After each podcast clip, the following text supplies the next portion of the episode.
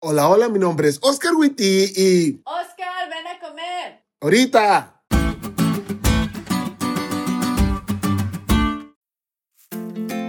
En Honduras tenemos una frase popular que es usada para todo y es la frase ya voy, muy utilizada de forma especial en la relación hijo-padre. Te doy un ejemplo de ella. Oscar, ve a la tienda y cómprame dos libras de avena.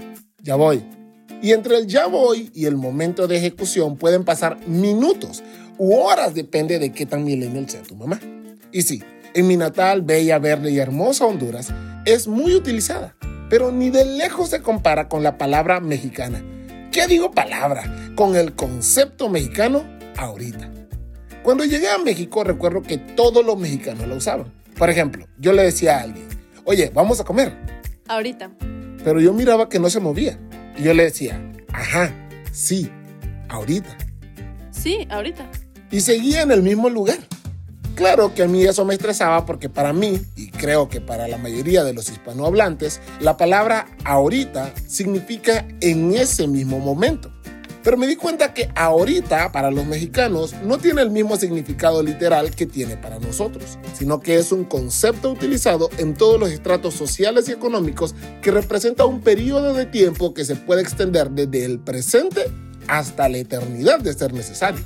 Se podría hacer una tesis doctoral solo del significado de ahorita en el léxico mexicano. Una sola palabra, tanto significado. Y en la carta a los hebreos encontramos una palabra similar, hoy. Pero para que entendamos el concepto, déjame explicarte algo. Dios le había prometido a su pueblo que les daría reposo, un reposo espiritual más que físico. Sin embargo, el pueblo de Israel no recibió ese reposo. Primero por desobediencia, como nos contó Maylin ayer y después porque no quisieron. Porque Hebreos 4.8 nos dice que ni siquiera cuando en los días de Josué Dios cumplió su promesa de introducirlos a la tierra, recibieron el descanso que Él quería darles. Y todo porque el pueblo no había reclamado la promesa del descanso. Y ustedes me dirán, bueno pastor, pero ¿y eso qué tiene que ver conmigo? Oh, mis pequeños saltamontes, mucho más de lo que creen. La promesa de reposo sigue vigente hoy y hoy es un concepto lleno de significado. En la carta de los hebreos, hoy no es un momento, sino un concepto que denota la era del cumplimiento de las promesas de Dios. Dios inauguró esta era con el decreto Yo te he engendrado hoy de Hebreos 1.5, que invista a Jesús como gobernante en cumplimiento de las promesas de Dios. Por ende, la entronización de Jesús inauguró una nueva era de bendiciones y oportunidades para vos y para mí. Dios quiere darte descanso. ¿Y sabes cuándo quiere hacerlo? Hoy. Y comprendiendo que hoy no es una palabra, sino un concepto, en realidad siempre ha querido que hoy disfrute de su descanso.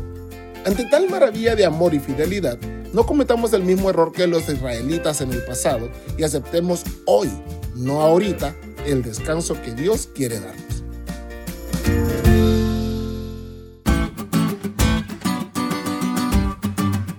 ¿Te diste cuenta lo cool que estuvo la lección? No te olvides de estudiarla y compartir este podcast con todos tus amigos. Es todo por hoy, pero mañana tendremos otra oportunidad de estudiar juntos.